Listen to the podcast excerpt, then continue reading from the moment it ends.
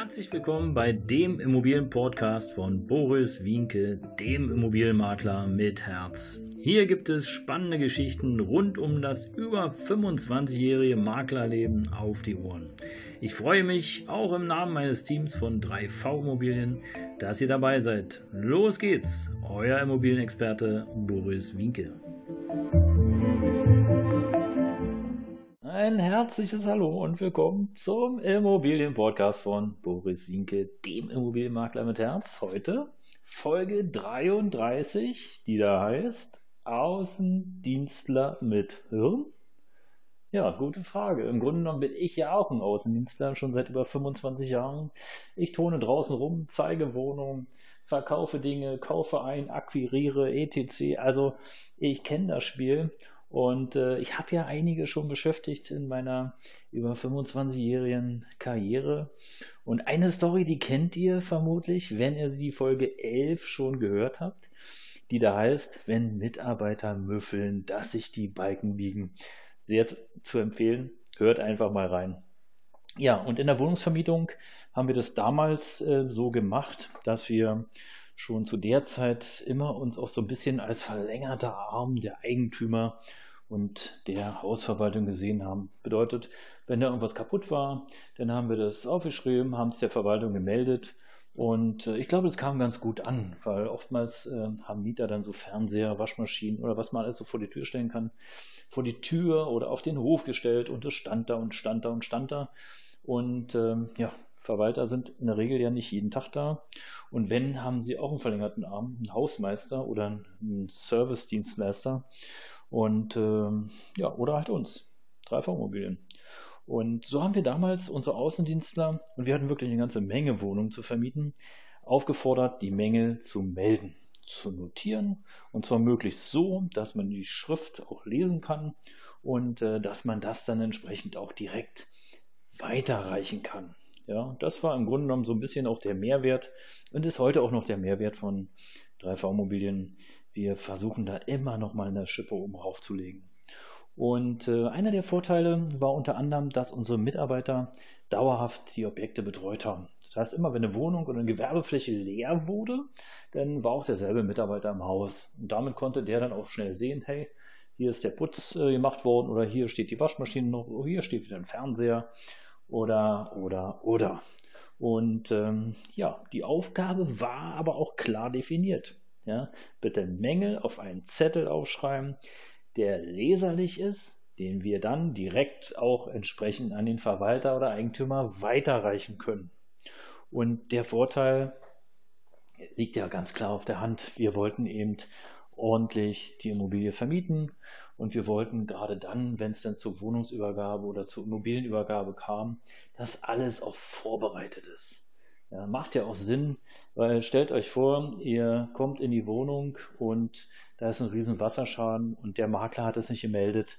Ja, das ist doof. Dann kann die Immobilie nicht übergeben werden.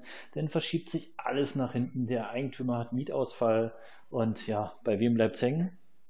Entweder beim Verwalter oder natürlich auch bei uns beim Makler. Und insofern glaube ich, hier erkennt man wirklich gute Makler, die eben entsprechend auch mitdenken, mitarbeiten und so ein bisschen vielleicht auch Einrichter sind, wenn es denn darum geht, um Farben oder Fußböden oder Türen oder whatever, beziehungsweise natürlich auch um Mängel. Und ihr dürft euch vorstellen, zur damaligen Zeit war halt die Technik noch nicht ganz so weit, wie sie heute war. Das ist ungefähr 22, 23 Jahre her. Und die meisten Firmen hatten nicht mal eine eigene Website. Kann man sich heute nicht vorstellen. Und viele Firmen hatten demzufolge natürlich auch keine E-Mail-Adresse. Beziehungsweise die ersten E-Mail-Adressen, die waren so, ja, Hausverwaltung Pfefferminzia at t-online.de oder Verwaltung abc at t-online.de. Und ähm, ja, das änderte sich natürlich im Laufe der Zeit später, aber damals äh, war eher noch so das Fax. Das Medium, womit man kommuniziert hat, oder aber natürlich der Brief. Ja. Und ja, so kam es, wie es kommen musste. Wie heißt doch gerade noch der Titel der Folge 33? Außendienstler mit Hirn? Fragezeichen. Einer unserer fleißigsten Mitarbeiter kam von einer Besichtigung zurück und gab mir zwei gelbe Post-it-Zettel in die Hand, die beiderseitig bekritzelt waren. Und ich habe erst gar nicht verstanden, was, was wollte er denn von mir? Was ist das? Was, was soll ich damit? Und er schaute mich an und sagte, hey, äh, ich habe dran gedacht, hier in der Seligstraße in Charlottenburg, da gibt es ein paar Mängel und ich habe die alle aufgeschrieben. Hier, die stehen hier. Guck, ich habe nicht ganz so viel Platz gehabt, ich habe sie so ein bisschen in die Kurve geschrieben, aber ich glaube, kann man gut lesen. Und ich schaue ihn an und dachte so, wie jetzt? Also die beiden Post-it-Zettel, ihr kennt sowas. So Post-it-Zettel sind diese Zettel, die man so irgendwo rankleben kann. Ich weiß nicht, welche Größe, also DIN A4 kennt er ja. Also diese Post-it-Zettel sind ja meistens irgendwie, weiß nicht, DIN A8 oder so. Die sind so mini, äh, da kann man ja fast nichts machen mit. Aber er war so begeistert, dass er daran gedacht hatte. Und äh, wir hatten natürlich mehrfach schon unsere Mitarbeiter geschult und trainiert und haben zu denen gesagt, hey, das ist ein Vorteil, schreibt es sauber, DIN A4, dass wir es weiterleiten können. Aber er war begeistert, dass er überhaupt daran gedacht hat. Und ja, aber gelbe Post-it-Zettel. Post-it heißt ja eigentlich zum Ankleben. Kann man nicht faxen, weil im Fax bleibt diese gelbe Post-it-Klebezettel einfach hängen und dann faxt es nicht. Und habt ihr schon mal einen gelben Zettel gefaxt? Wisst ihr, was dann bei dem anderen rauskommt?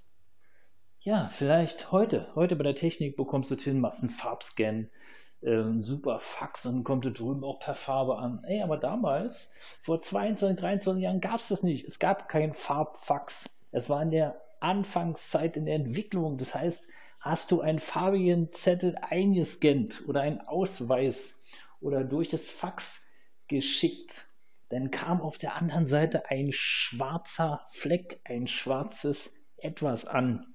Es ging nicht. Und er war begeistert. Ja, was hättet ihr denn jetzt gemacht? Hättet ihr ihm jetzt gesagt, ja, äh, nochmal neu abschreiben? Oder, äh, hä?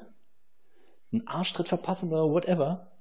Ja, ich, ja, was soll ich machen? Also ich habe ihn erstmal gelobt und habe gesagt, hey, toll, dass du daran gedacht hast. Und dann habe ich ihn gefragt, wie er den Zettel denn an den Eigentümer weiterleiten würde. Und was glaubt ihr, was er antwortet hat? Na, was glaubt ihr? Na, nochmal abschreiben und abschicken.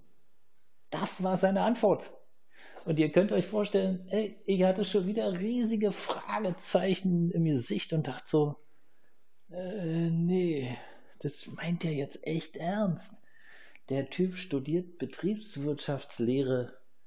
Okay, erstes Semester, aber ey, also ich bitte euch, das kann man doch nachvollziehen, oder? Also so ein bisschen mit Hirn kann man nachvollziehen, dass es doch sinnvoll ist, sauber auf ein DIN A4-Zettel zu schreiben, den man dann entsprechend auch weiterleiten kann, vielleicht noch einen kurzen Anschreiben, aber doch nicht ein Post-it-Zettel in Gelb. Aber ihr meint es ernst. Ja, nochmal abschreiben und schicken. Und die Arbeit ist doppelt. Dann kann er es mir auch sagen, dann schreibe ich es gleich. Oder dann kann es meiner Mitarbeiterin sagen, die schreibt und tippt es ab. Aber der, der Weg oder die Idee, die er hatte, die war total scheiße. Und ich sagte nur, ja klar, hier im Büro schreiben wir natürlich jede Notiz nochmal ab. Jetzt stell dir vor, die Leute rufen wir an und ihr müsst euch jetzt Folgendes vorstellen. Damals war es wirklich so, die meisten Termine wurden per Telefon gemacht. Online-Terminvereinbarung und E-Mail-Verkehr und alles sowas gab es überhaupt nicht. Die Leute haben angerufen, weil ein Zeitungsinserat da war äh, und dann wollten die mehr Informationen über die Wohnung und wollten entsprechend Besichtigungstermin.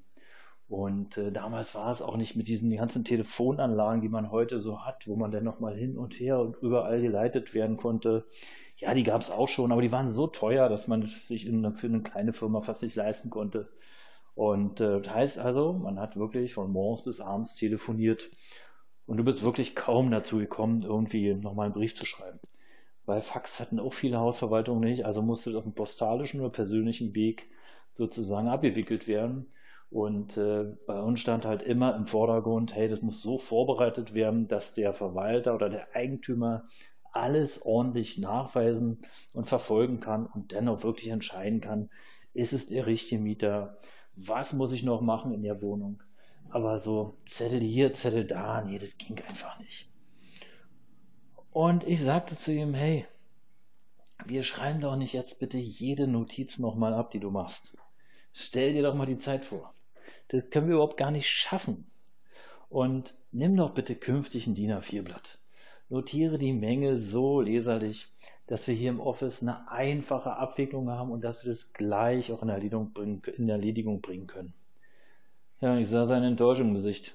Er hatte ja immer daran, immerhin daran gedacht, sagte er. Ja, aber, ja, schön, dass er daran gedacht hat, aber er hat einfach echt falsch daran gedacht. Also munterte ich ihn nochmal auf mit den Worten, hey, hast du schon super gemacht, aber perfekt für uns alle im Team wäre es, wenn du künftig das wirklich auf einen großen Zettel schreibst, leserlich, dann geht die Vermietung auch schneller und du bekommst insbesondere auch schneller deine Provision. Und Provision war das Wort für Außendienstler.